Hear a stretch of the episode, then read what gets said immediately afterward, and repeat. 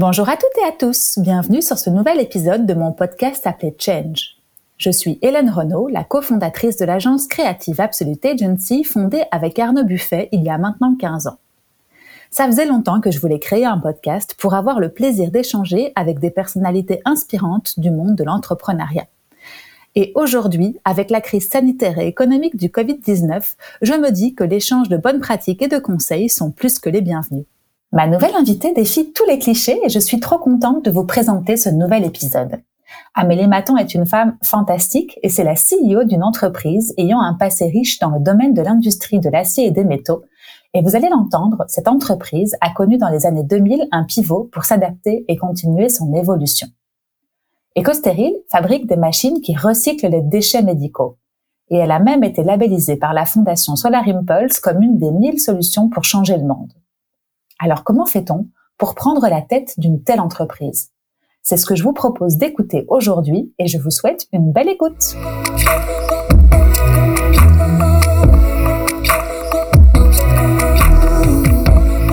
Bonjour Amélie. Bonjour. Comment vas-tu? Écoute très bien. Oui, je suis contente d'être ici avec toi. bienvenue. Merci. Euh, on est dans une très belle usine. Hein. Je disais en tout cas en arrivant à ta collègue que c'était magnifique. Une usine comme finalement on n'a pas forcément enfin, l'habitude de les voir, en tout cas dans mon imaginaire, parce que je viens pas souvent dans les usines, mais on en reparlera. Euh, je suis trop contente d'être aujourd'hui avec toi. Je sens qu'on va parler de plein de choses qui sont intéressantes et qui me passionnent moi. Donc, à l'entrepreneuriat, forcément, puisque c'est euh, le sujet de mon podcast depuis une soixantaine d'épisodes, comme je viens de t'en parler. Euh, le long terme aussi m'intéresse, les PME, parce que finalement, on est dans une PME. Tu m'as un peu fait visiter tout à l'heure en arrivant et une trentaine de personnes, c'est une PME, mais euh, c'est intéressant et, et je trouve, euh, trouve, trouve cool de d'aborder ça avec toi. On est en Wallonie, euh, on n'est pas à Bruxelles, on est dans un lieu pour moi qui est atypique, industriel, et donc voilà, il y a plein de choses que je pense qui vont être intéressantes. Mais avant que je monopolise la parole, je vais te laisser te présenter. Mais oui, bienvenue. Écoute, euh, bienvenue chez EcoSteril. Et moi en particulier, donc je suis la CEO de l'entreprise et c'est une entreprise qui a pour mission euh, quelque part d'éradiquer au niveau mondial les problématiques de santé et d'environnement mhm. qui sont liées à une mauvaise gestion des déchets hospitaliers. Et donc plus concrètement, qu'est-ce qu'on fait? On fabrique des machines qui vont euh, désinfecter, décontaminer les déchets médicaux et puis dans un second temps qui vont pouvoir les recycler. Mhm. C'est une entreprise, si j'ai bien fait mes devoirs avant d'arriver, qui a quand même 75 ans, qui n'est pas née d'hier et qui s'est transformée. Mais on y reviendra. Je pense que ça sera intéressant que tu m'expliques, surtout que toi, en regardant ton profil LinkedIn, je crois que tu y es depuis euh, quelques années aussi. Et donc, euh, comme tu me le disais euh, en off tout à l'heure, c'est de l'intrapreneuriat. C'est super intéressant aussi pour voir un petit peu comment tu as évolué dans cette entreprise, comment tu as démarré et où tu en es aujourd'hui, quelles sont tes responsabilités. mais voilà, je vais te laisser te présenter toi après avoir rapidement présenté Costéril, c'est cool. Mais donc en effet, la, la, la, boîte a fêté ses 75 ans en 2022 et elle s'appelait euh, à l'origine AMB pour Atelier mécanique du borinage. Et donc elle était active euh, à ce moment-là dans la sous-traitance, en chaudronnerie et en mécanique, euh, en particulier pour l'industrie minière. Et donc il y a eu en effet un, un, process de, de, de, transformation. Et quand moi j'ai rejoint l'entreprise, il y a euh, presque 15 ans maintenant, elle était justement en train de débuter cette transformation que j'ai pu aider à, à accélérer quelque part. Et comment tu t'es retrouvée ici?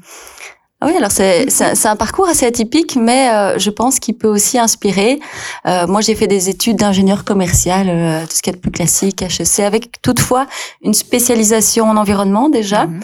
Et puis, euh, au sortir de mes études, j'avais envie de voyager, j'avais envie de faire une formation complémentaire, mais y associer un aspect de voyage. Et euh, j'étais intéressée par tout ce qui était lié au commerce international. Et donc, j'ai fait une spécialisation en commerce international, notamment via un programme de la WEX. Explore. Et euh, ben, je devais trouver un stage pour euh, aider une entreprise wallonne à se développer à l'étranger.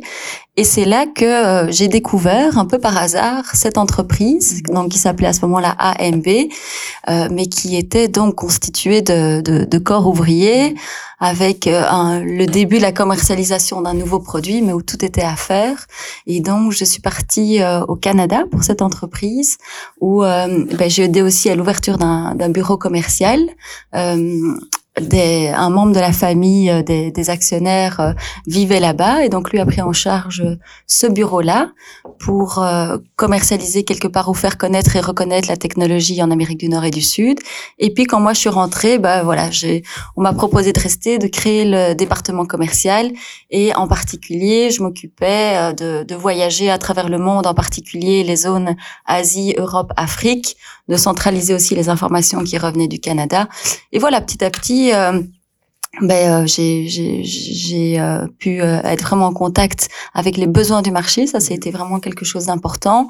L'aspect de faire connaître, reconnaître. Aujourd'hui, on est en effet, on a des, des, clients assez prestigieux comme les Nations Unies, l'OMS, la Banque mondiale, des ministères aussi qui nous passent commande.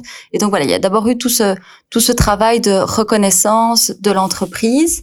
Et puis après 6-7 ans d'avoir d'avoir vraiment créé et lancé ce département commercial, euh, et aussi en lien avec la naissance de ma de, de ma première fille, euh, j'ai décidé de lever un peu le pied dans les voyages et finalement euh, peut-être que ma, ma, première leçon, ce serait d'être attentif aux opportunités parce que moi euh, pour revenir peut-être à mon histoire mon chemin était tout tracé d'aller dans des big four dans de la consultance faire de l'audit mhm. du conseil et étant en plus bruxelloise ben voilà c'était plutôt le service et euh, voilà être peut-être attentif à des chouettes opportunités qui sont à l'extérieur qui sortent un peu de la zone de confort euh, a fait que finalement aujourd'hui quand je prends 15, euh, allez entre 10 et 15 années de recul je suis extrêmement heureuse d'avoir euh, suivi suivi cette voie mhm. oui c'est aussi une partie de, de cliché qu'il faut abolir peut-être quand tu sors de tes études. Oui, oui, moi, je prenais, pas tout. En fait, je hein. prenais le train ou la voiture pour aller dans le Borinage en mhm. partant de Bruxelles. C'est vrai que voilà, c'était clairement atypique. Mhm.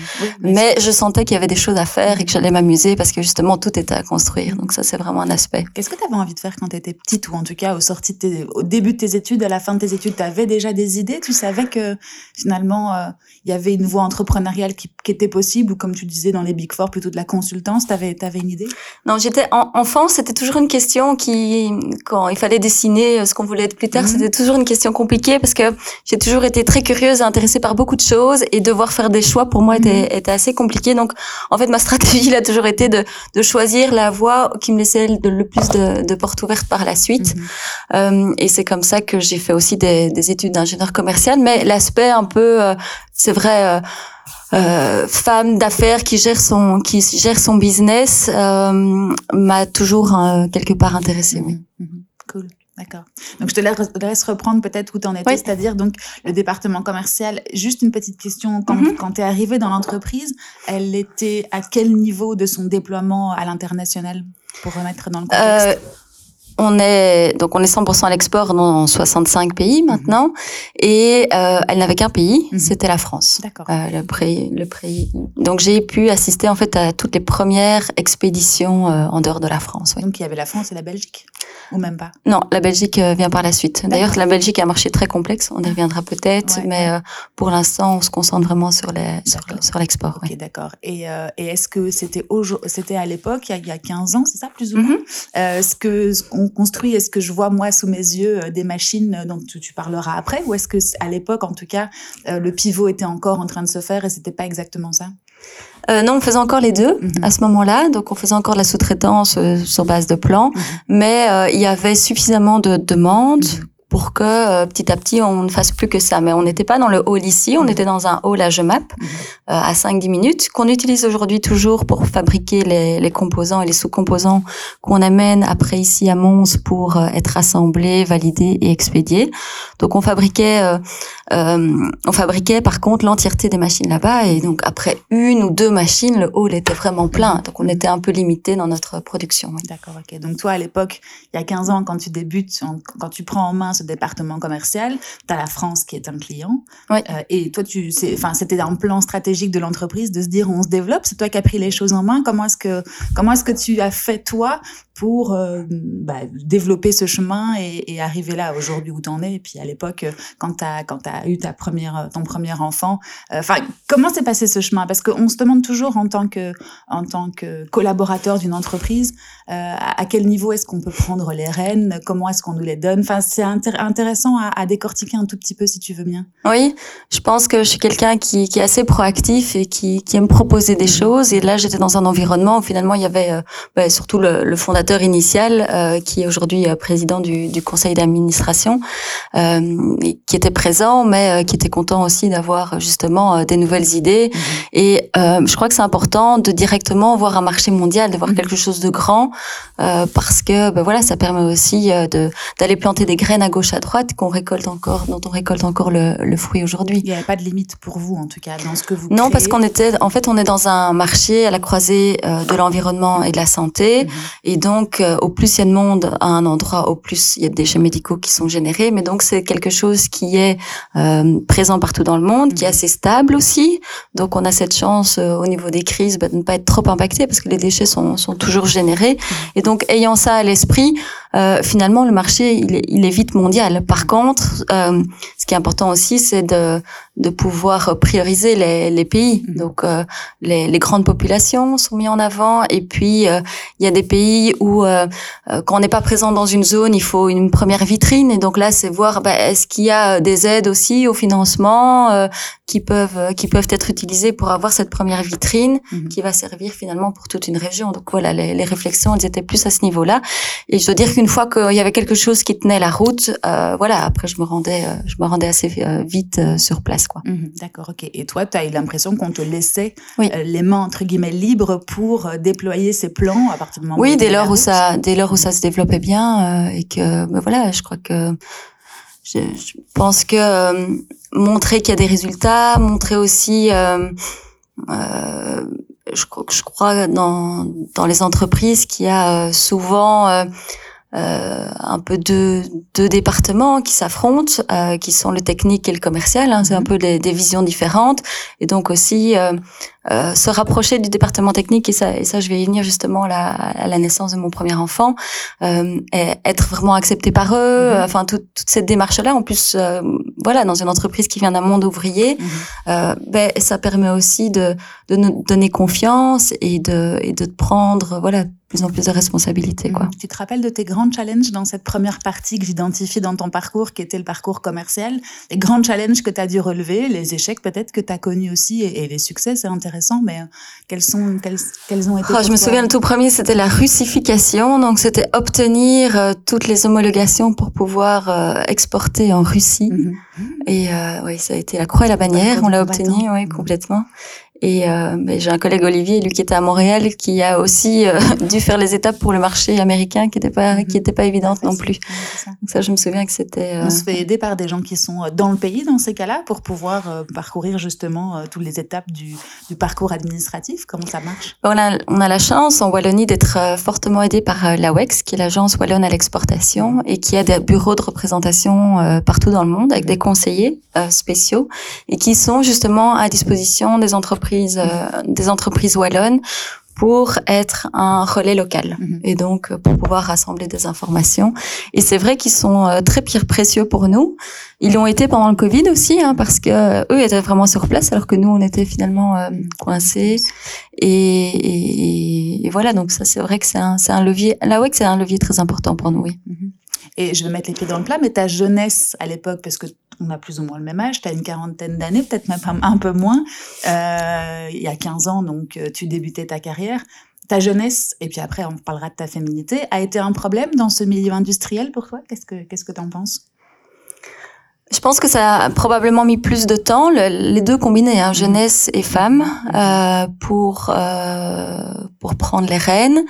Mais je suis quelqu'un euh, qui sait où il va et euh, je suis prête à attendre un peu, euh, mhm. voilà, parce qu'il faut.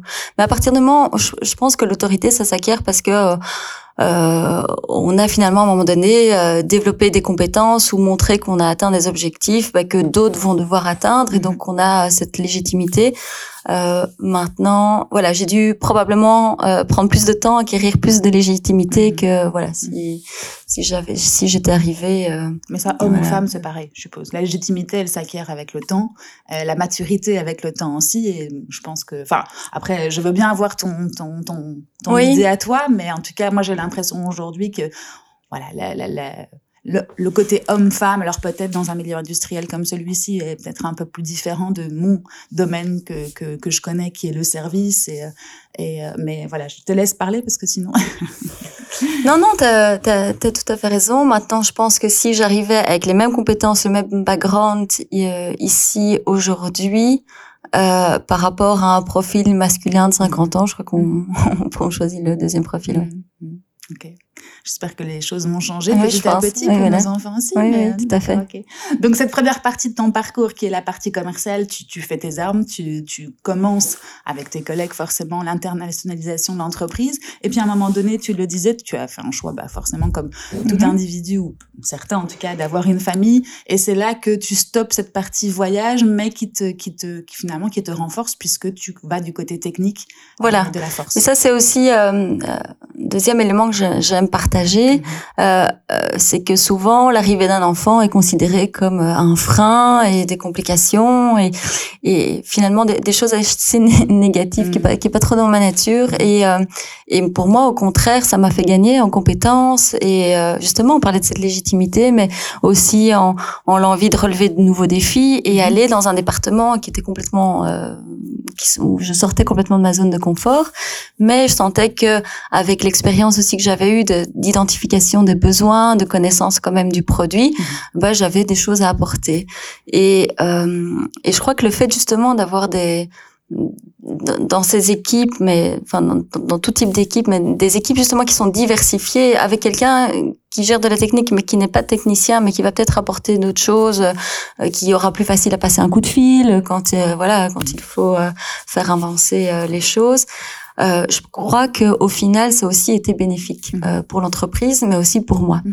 Et voilà, donc j'ai plutôt accueilli la nouvelle d'un voilà d'un enfant comme quelque chose de positif pour ma carrière comme un frein quoi. et ça c'est une opportunité comme tu disais tout à l'heure en arrivant ici c'était une opportunité que tu as saisie qui n'était peut-être pas forcément tout à fait ça c'est important le premier enfant effectivement comme tu le dis euh, je suis maman aussi et donc c'est s'organiser autrement finalement c'est ni mieux ni euh, mal mais en tout cas peut-être condenser sa journée et faire en sorte que ce soit efficace du coup voilà on a des contraintes donc euh, il faut les faut les respecter. Et, et toi tu as saisi l'opportunité pour aller découvrir autre chose de l'entreprise qui a accru ta, ta, ta palette de, oui, tout à fait. de connaissances. Mm. Et, euh, et, je crois que ça, c'est pour les femmes qui veulent, veulent, se lancer, je crois que c'est un élément dont on ne parle pas assez. Euh, c'est tout à fait possible. Et mm-hmm. voilà. Mm-hmm. Euh, bon, c'est sûr que ça demande de l'organisation, c'est sûr que ça demande de, une division des tâches équitable à la maison. C'est mm-hmm. sûr, voilà, qu'il y, a quelques éléments qui, qui permettent, euh,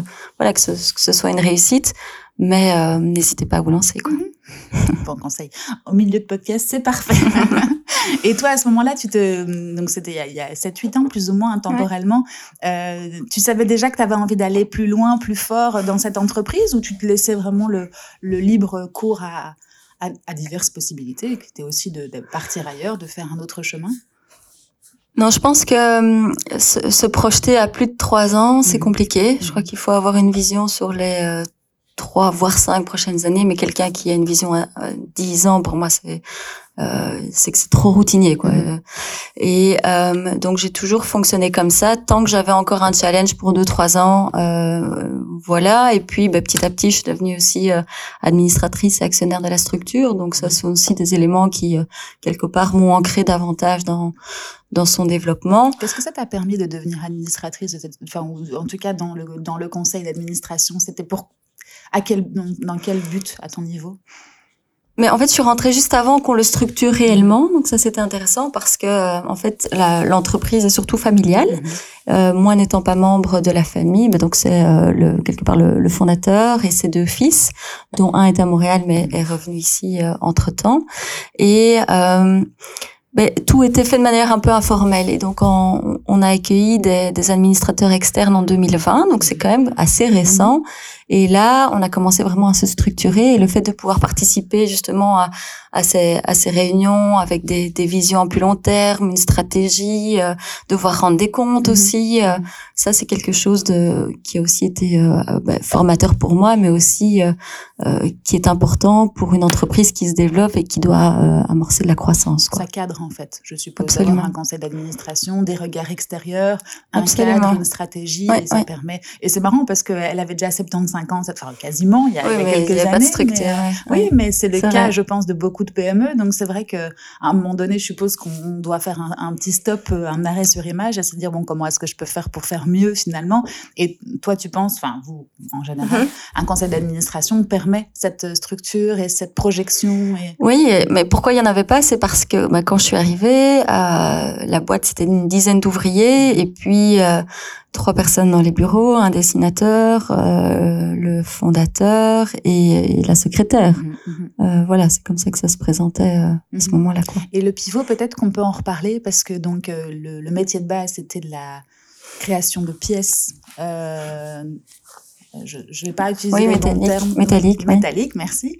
Euh, D'où le, le, le, mot chaudronnerie qui est dans le, dans le nom. Euh, et à un moment donné, comment s'est passé ce pivot, si tu peux le raconter, et qu'est-ce que vous créez aujourd'hui qui est complètement différent euh, d'avant et qui vous différencie aussi, parce que je ne sais pas si vous avez beaucoup de concurrents. Tu peux peut-être revenir sur le côté euh, environnemental de votre de votre travail et puis ouais. ensuite on, on verra l'avenir et, et, les challenges que vous rencontrez aujourd'hui. Oui, donc comme je le disais tout à l'heure, on est vraiment euh, à la croisée de l'environnement et de la santé et euh, c'est un marché qui vient en fait en, en alternative à deux techniques qui sont d'une part l'incinération, mm -hmm. qui est très présente un peu partout dans le monde. Donc des déchets médicaux. Hein, ouais. Uniquement des déchets médicaux. Ouais, euh, donc l'incinération.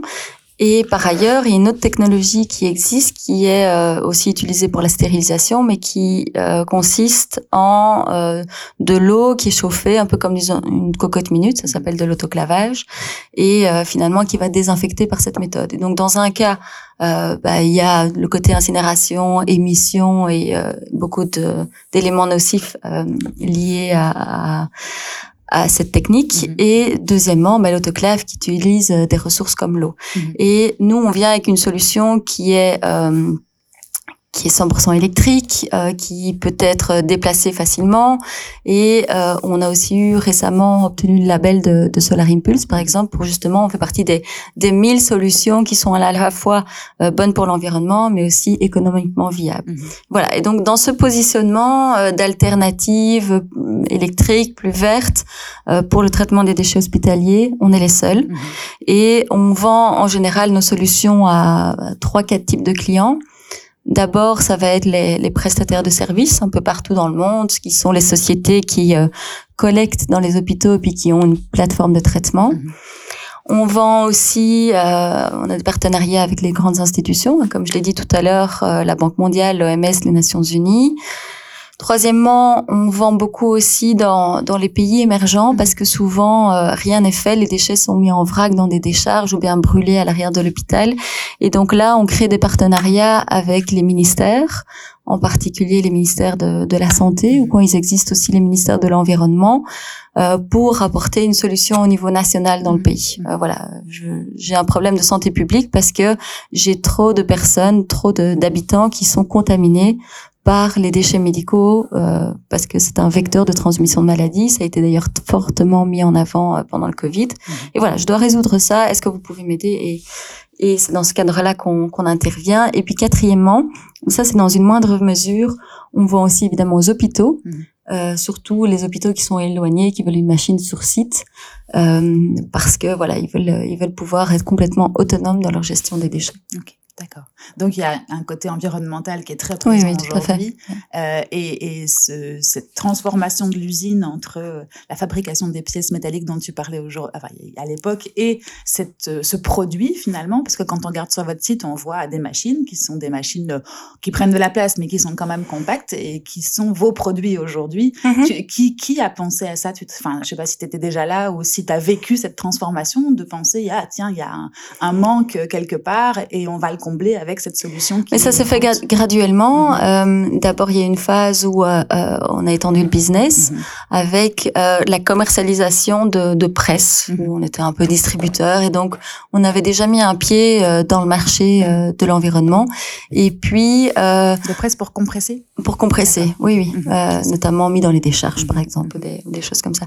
Et puis est arrivé la le, le, sujet des déchets médicaux avec euh, l'identification d'un brevet qu'on pouvait reprendre. Et voilà, ça, c'était un peu le, début de l'histoire en se disant, ben voilà, on, a la capacité de fabriquer des machines, on a déjà un pied dans l'environnement, on se rend compte qu'il y a un besoin, euh, enfin un déchet qui est méconnu. Hein. Moi, je, pour donner un exemple que je donne souvent, ma propre maman est médecin, mais ne s'est jamais posé la question de ce qui était fait avec les déchets après traitement. Finalement, c'est qu'un, c'est pas que c'est tabou, mais avant le Covid, c'est quelque chose dont on, ne parlait juste pas. mais c'est pas, euh, voilà, juste on n'y pensait pas. Il y, a, il y, a, beaucoup, à mon avis, dans dans les postcats que tu as dû euh, que tu as dû faire de de voilà de marché niche comme ça dont mhm. on soupçonne même pas l'existence. Et, et, je te coupe parce que j'ai été voir sur votre site euh, en préparant l'émission. Et je suis tombée sur un sur un sur un blog que vous avez mis dans votre partie, enfin mhm. un article que vous avez mis dans votre partie blog qui est voulez-vous manger des déchets médicaux?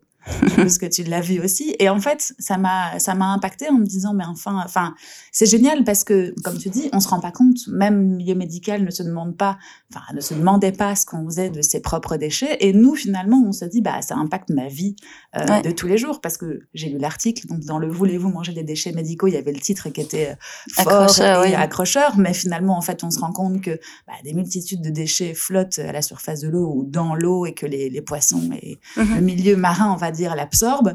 Et tout ça, c'est effectivement euh, de notre faute. Bon, ça, on s'en doute, mais qu'il y a le, le, monde médical qui est en partie euh, responsable, le milieu médical qui est en partie responsable et les déchets qu'on produit, d'autant plus aujourd'hui avec euh, tous ces masques qu'on a vu traîner dans la rue, enfin par terre, et, et, on se disait oh là là, c'est incroyable, ces, ces objets à usage unique, on les retrouve pas mal dans ce monde-là.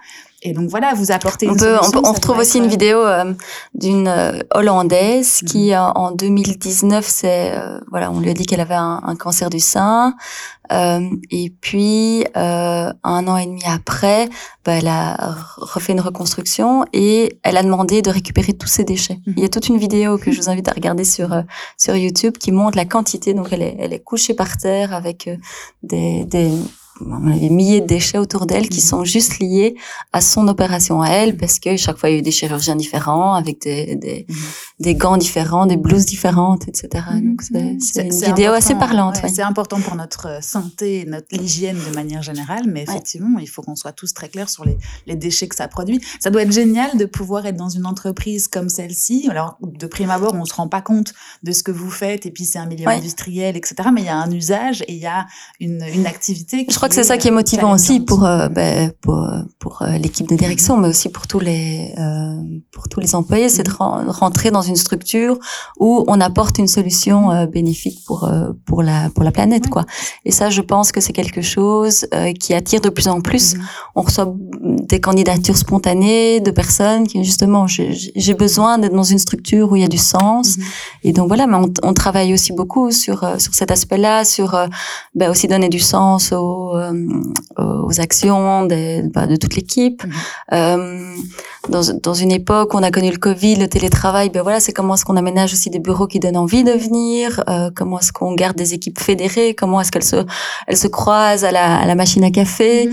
euh, pour justement ne pas avoir euh, des, des équipes isolées. voilà, il y a quand même beaucoup de réflexions en interne sur voilà sur, mhm. sur comment voilà permettre euh, aux employés de se déployer et donner le maximum d'eux-mêmes. Oui. oui. Et alors, on va revenir sur la visibilité que tu donnes à l'entreprise euh, au, travers de, de, quelques apparitions que tu as fait, euh, notamment euh, le, le, prix Veuve Clicquot que tu as reçu. Euh, J'ai vu aussi un reportage sur Trends Tendance, des choses comme ça. C'est intéressant de, de Trends Talk? Une ah oui, oui, vidéo que tu as. Et, et, je trouve ça super chouette de, de, te mettre en avant pour mettre en avant l'entreprise et puis finalement les actions qu'elle euh, qu'elle génère. Euh, Est-ce que tu peux revenir sur le côté euh, prise de fonction de de ta fonction d'aujourd'hui qui est le qui est CEO de l'entreprise et m'expliquer un peu comment comment tu voyais les choses et quelles actions tu as menées euh, toi pour euh, comme tu le dis le bien-être des employés avoir une usine accueillante projeter aussi l'utilisation de, de, vos produits comment tu voyais ça au départ?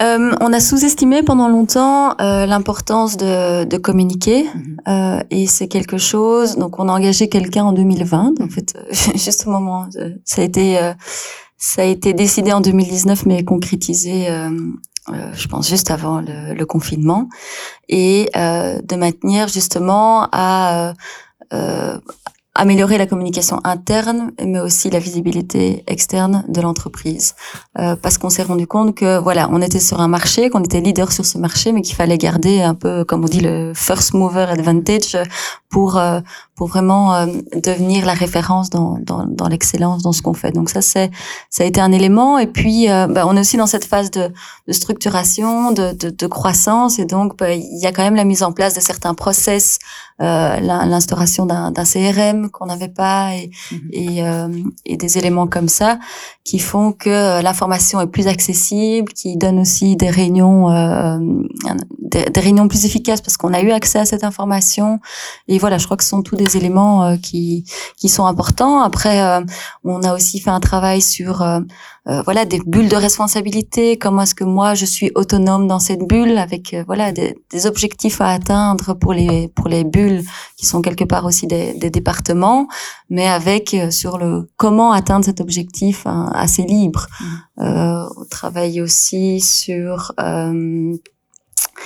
sur oui voilà les, la redéfinition de la mission, la vision, les, les valeurs, euh, les valeurs qui ont été aussi choisies avec l'ensemble euh, des membres. Comment est-ce qu'on peut aussi les faire vivre au quotidien? On, on lance des challenges green dans l'équipe, voilà des, des, des, éléments comme ça. Euh, et je pense que euh, peut-être qu'au début, quand on lance sa structure, on sous-estime cette importance-là, mm-hmm. euh, qui permet aussi de, de voilà d'attirer et de retenir des talents qui sont finalement euh, la plus grande valeur de, de la boîte. Quoi. Vous avez des enjeux à ce niveau-là? Ben, on a la chance, comme je disais, d'être quand même dans, dans, un secteur assez porteur. Mm-hmm. Maintenant, euh, oui, je crois que toute entreprise qui ne se pose pas la question de, de, des talents, de la mm-hmm. rétention, euh, euh, va peut-être euh, probablement avoir des problèmes dans, dans le futur. Oui. et l'adéquation aussi entre euh, voilà entre l'image qu'on donne et ce que les gens ressentent en interne. Voilà, mm-hmm. il peut, c'est des choses sur lesquelles il faut absolument travailler. Oui. Mm-hmm. J'ai parlé en introduction de long terme parce que tu as une carrière ici chez Ecostéril euh, qui t'a servi à, à, arriver jusque-là et qui, je suppose, te sert au jour le jour. Comment est-ce que tu as appris euh, cette fonction de CEO Comment est-ce que tu t'es fait accompagner? Enfin, est-ce que tu t'es fait accompagner? Est-ce que est-ce que tu apprends jour le jour? Comment tu apprends? Enfin, c'est toutes des questions qui sont intéressantes, je trouve. Pour euh, alors, il y a, comme je le disais, la longévité dans l'entreprise qui t'aide, mais à côté de ça, comment est-ce que tu fais? C'est une bonne question. Euh, je pense que euh, le rôle aujourd'hui, c'est mon rôle aujourd'hui, c'est de, euh, en fait, il y a des décisions que je peux prendre en cinq minutes maintenant, mais qui m'ont mis dix ans euh, pour pouvoir les prendre en cinq minutes aujourd'hui. Et donc j'essaye euh, bah, de faciliter les prises de décision. Mhm. Euh, ça, ça, ça c'est un, un, élément important. Par quel biais? Que tu peux donner des, des exemples Enfin, qu'est-ce que tu veux dire par là? Je pense, mais justement dans, dans ces bulles d'autonomie. Euh, voilà, mettre des objectifs, mais après, euh, quand quand il y a des questions, ben, mm. inciter à la réflexion plutôt que dire ben voilà c'est comme ça, ça. de manière vraiment à ce que les, les, gens euh, puissent puissent être formés. Mm-hmm je crois que euh, ben, au niveau des, il y a, y a, deux aspects. Il y a l'aspect leadership, mais il y a l'aspect aussi euh, compétence. Donc l'aspect mhm. compétence, mais ça c'est probablement dû à ce que tu dis, hein, la, la, longévité et le fait que dans différents départements transverses à l'entreprise, ben voilà, j'ai j'ai euh, j'ai fait les j'ai fait les jobs en fait mhm. euh, que les personnes font maintenant. Donc il y a cette compréhension de ce que les personnes font. Après, euh, je crois que là où c'est différent pour l'ensemble des, des membres aujourd'hui, c'est que ben voilà, on vient de d'une industrie, l'export, mm-hmm. l'industriel, euh, qui sont en général euh, euh j'aime pas les stéréotypes, mais un peu euh, gérés par des euh, des personnes autoritaires, charismatiques, euh, voilà, qui aiment s'imposer, ce qui est moins mon style. Mais par contre, je crois que le style de management est en train d'évoluer. Donc euh, voilà, je suis aussi dans un bon momentum pour instaurer ce nouveau type de management. Mais voilà, c'est vrai que euh, au, quotidien, ben, c'est aussi des changements, même si ça fait longtemps que je suis là.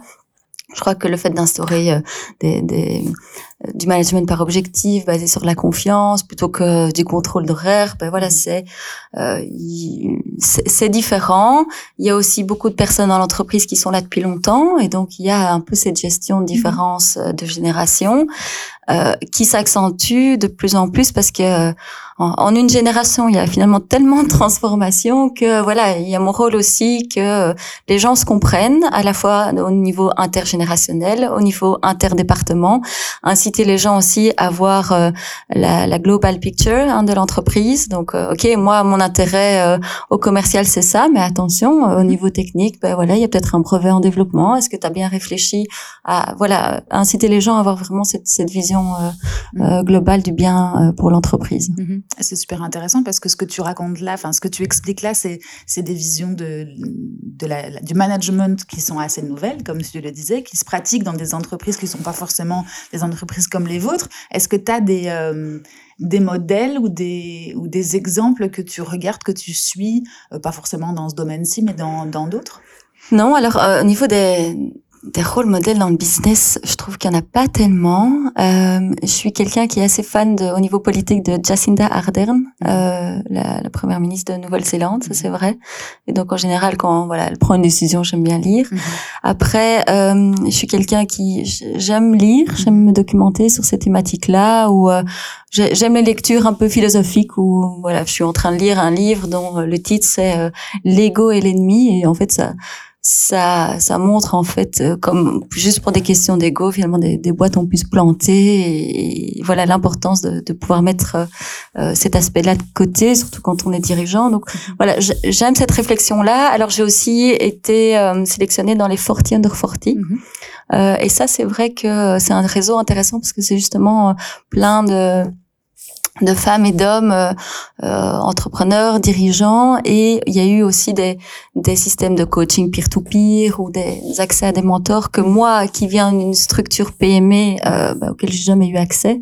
Donc voilà, ça sont tous des éléments. Et le fait d'avoir créé ce réseau me permet aujourd'hui de pouvoir passer l'un ou l'autre coup de fil euh, dans, dans une situation spécifique. donc ça, je crois que c'est c'est important aussi de se sentir entouré. Alors et alors figure de, excuse-moi, je coupe. Tu fais figure de pas d'intrus parce que c'est pas ça le terme. Hein. je cherche mon mot de. Tu, tu D'exception. merci.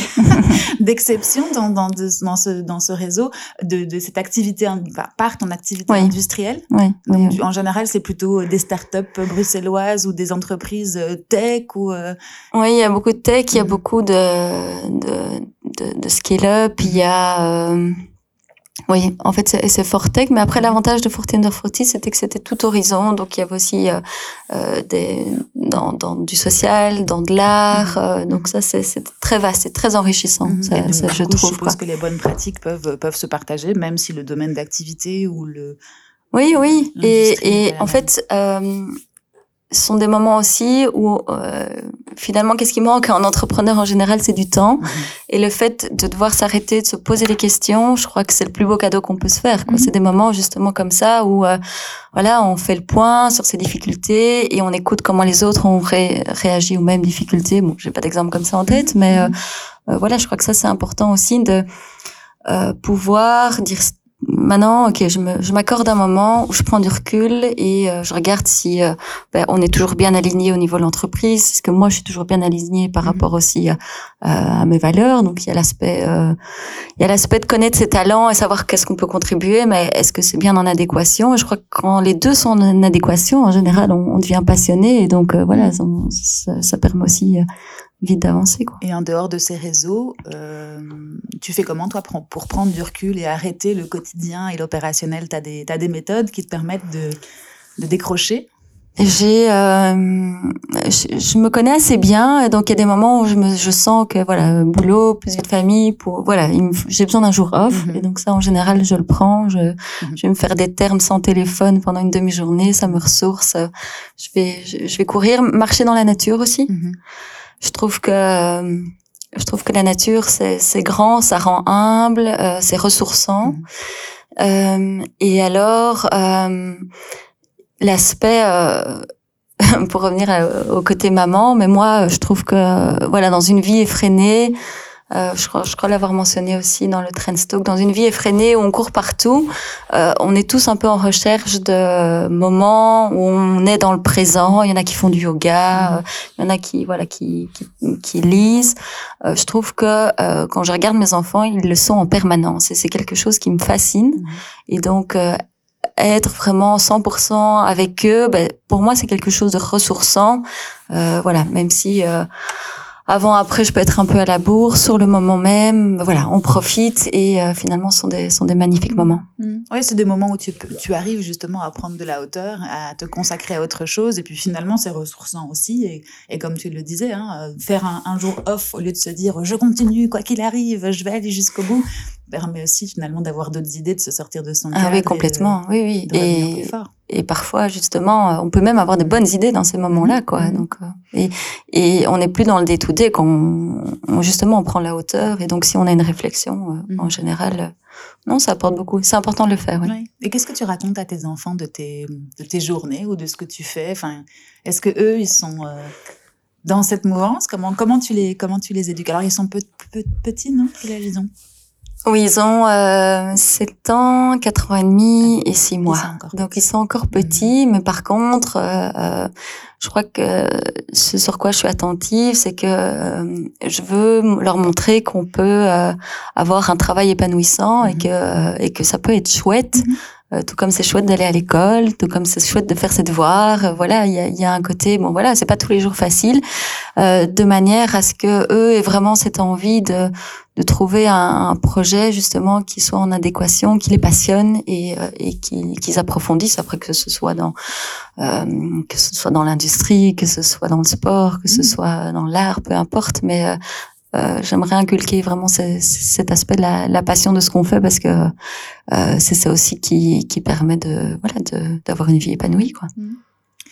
Et euh, juste pour revenir au business, mmh comment ça s'est passé le, le, la période Covid pour vous? Tu étais déjà CEO à ce moment-là de l'entreprise, capitaine dans le bateau d'un univers qui était assez particulier? Oui, c'était la phase un peu de transition. Mhm. Euh... Beaucoup de choses ont changé à ce moment-là chez vous, non? Si j'entends bien, oui, 2020, il y a eu, ça a été assez euh, décisif. Et puis, il y a eu cette... Euh, en fait, comme je disais tout à l'heure, il y a eu cette conscientisation que le déchet médical transmettait aussi des, des maladies, euh, ce qui était inconnu par la suite. Et donc, on a été boosté quelque part par des commandes euh, d'urgence des grandes institutions. Mhm. Mais par ailleurs, on a nos clients existants qui, eux, euh, faisaient face à des, euh, à des contraintes supplémentaires, qui n'arrivaient pas à avoir leur permis de bâtir, ou euh, voilà, dont, dont le process était ralenti aussi parce que, ben, nous, pour quelqu'un qui est déjà notre client et qui finalement qui étend son business ou qui rachète, c'est facile parce qu'on le connaît. Mmh. Mais par contre, un commercial qui doit persuader un nouveau client, ben il y a cet aspect face à face, premier clic. Mmh. Voilà, tout ça, tout ça a été ralenti. Donc voilà, l'un dans l'autre, on s'en est bien sorti, mais euh, il y a quand même eu des, des difficultés, euh, des difficultés à ce niveau-là. Et puis euh, ben, on n'était pas une boîte euh, avec cette culture du téléwork euh, et voilà donc ça c'est une réorganisation des équipes. Après euh, on a quand même pu comme on est dans l'industrie, comme on était quand même dans, dans tout ce qui était en solution aussi mmh. Covid, euh, et puis les ouvriers, eux, voulaient aussi pouvoir continuer à avoir un job. ben voilà, on a quand même tourné en permanence, mmh. mais avec avec des tournantes quoi. Mmh. Et à ce moment-là, enfin, je suppose que le conseil d'administration se réunissait, etc. Mais ça vous paraissait, comment est-ce que tu as fait pour, euh, pour surmonter ces challenges Et euh, toi, personnellement, en tout cas, tu avais des solutions qui te permettaient Alors le CA, il a été créé juste après, mmh. mais euh, ça a bien mis en avant aussi qu'il était important. Euh, je pense qu'on a eu un chouette projet parce que on a aussi développé une solution pour décontaminer mmh. les masques à ce moment-là. Et ça, ça a été un projet moteur, motivant pour l'entreprise et pour les équipes parce que euh, on allait aider. En mhm. fait, on allait aider parce que on avait euh, euh, les connaissances techniques dans la désinfection, mais aussi parce qu'on avait euh, un réseau, des contacts avec l'Institut Pasteur, euh, l'Université de Liège aussi euh, s'est impliquée dans dans le dossier. Et donc ça, ça a été un projet aussi fédérateur mhm. d'équipe et, et, moteur. Tout le monde a cherché une utilité, c'est vrai. En début de cette crise, on cherchait tous une utilité et ne pas rester là les bras ballants. voilà. Vous en aviez une, donc enfin qui répondait clairement aux besoins du moment, donc ça devait être Oui, oui, oui. Donc il y, a eu ça, et puis ben voilà, chacun. Tout le monde sait que c'est difficile et en général, les, gens font leur possible hein, quand c'est comme ça. Cool. Et les challenges maintenant pour EcoStérile dans les quelques années à venir, comment tu les vois? Qu'est-ce que quels sont-ils? Je pense qu'on est dans, dans une forte phase de croissance et euh, je trouve qu'il y a parfois une dualité entre croissance et pérennité. Mhm. euh, et donc, euh, je crois que c'est important de toujours euh, revenir à la base et de se dire, ben voilà, le, la, la, décision que je prends aujourd'hui, ben c'est pas pour qu'on ait euh, pour qu'on ait fait euh, un chiffre d'affaires de x10 dans deux ans, mais pourquoi on sera encore là dans 15 Et mhm. voilà, je trouve que euh, de plus en plus maintenant, ben, il y a un peu souvent les deux questions qui se posent. Euh, voilà, donc ça, ça, ça, fait partie. Donc c'est amorcer aussi cette, croissance avec euh, euh, ben, passer de PME à finalement, à mon avis, grande entreprise. Mhm. Je crois que ça, c'est un, un, cap aussi, à, un cap à passer. Et puis, je crois qu'il y a des, des développements aussi qui peuvent être faits qui, peuvent être faits de manière complémentaire. Bon, voilà, on a notre business, on a créé un pôle maintenant qui est de diversification. Peut-être qu'il y a des métiers qui gravitent autour de, de ce qu'on fait maintenant et qui méritent d'être approfondis. Voilà, de manière à, à garantir euh, euh, la pérennité aussi. La pérennité, oui, oui, c'est ça. Et c'est ce que je disais dans l'introduction, parce que quand je quand, je réfléchissais à notre à notre discussion d'aujourd'hui, le long terme, finalement, je vais me mettre devant mon micro, le long terme est, est, est important. En fait, comme tu le dis, prendre des décisions aujourd'hui, elles doivent être encore valables dans 15 ans. C'est une société qui a déjà 75 ans, donc on lui souhaite le plus bel avenir. Mais nos décisions sont, sont importantes et doivent être réfléchies. Oui, il y a vraiment aussi un, un shift aujourd'hui de, de, la définition du, du succès d'une entreprise, quoi. Euh, ou dans les années 70, c'était un peu à la Friedman, maximisation du profit, c'est à ça que sert une entreprise, mhm. vers aujourd'hui une maximisation de son impact, c'est-à-dire qu'elle intègre aussi des éléments euh, sociaux, environnementaux, de son, son, environnement avec un grand E, mhm. euh, pour justement garantir qu'elle qu'elle soit pérenne dans le mhm. temps. Et, et, voilà, et ça, de plus en plus, euh, tu parlais des challenges tout de suite, il y a aussi un chiffre qui doit se faire au niveau euh, des conseils d'administration, des dirigeants, enfin tout, tout, ce qui est bord sur euh, la connaissance de ces outils-là, la connaissance de des labels Bicorp, la connaissance de voilà des, des bilans carbone, euh, des euh, on parle des COVADIS, euh, Solar Impulse, et, sont des éléments importants et qui sont, je trouve, encore assez assez méconnus en mhm. fait de cette sphère-là. Mhm.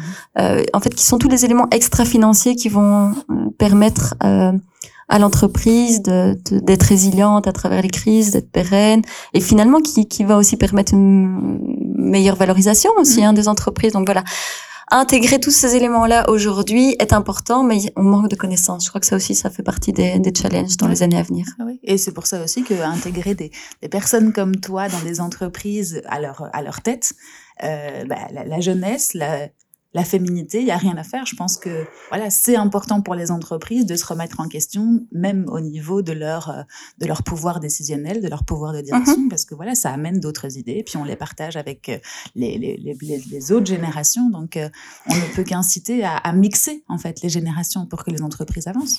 Oui, moi, si je peux mettre en avant un, un peu ma position pour aussi susciter euh, susciter des vocations euh, parce que finalement c'est tout à fait accessible. Un dirigeant d'une PME, c'est pas non plus euh, comme si j'étais la réserve fédérale américaine. Et donc je crois que j'ai aussi, euh, voilà, si je peux, si je peux aider, témoigner pour que que, que d'autres jeunes femmes se lancent, voilà, je pense que ça c'est important pour moi aussi en reconnaissance à tous ceux, tous ceux qui m'ont aidé, quoi. Mm-hmm. Oui, c'est ça, et aux libertés qu'on t'a données, et aux actions que tu as pu prendre. Donc, voilà. c'est une belle façon de terminer ce podcast. Qu'est-ce qui te, peut-être une dernière, un dernier euh, euh, une dernière chose, tu as donné quelques conseils, tu les as distillés.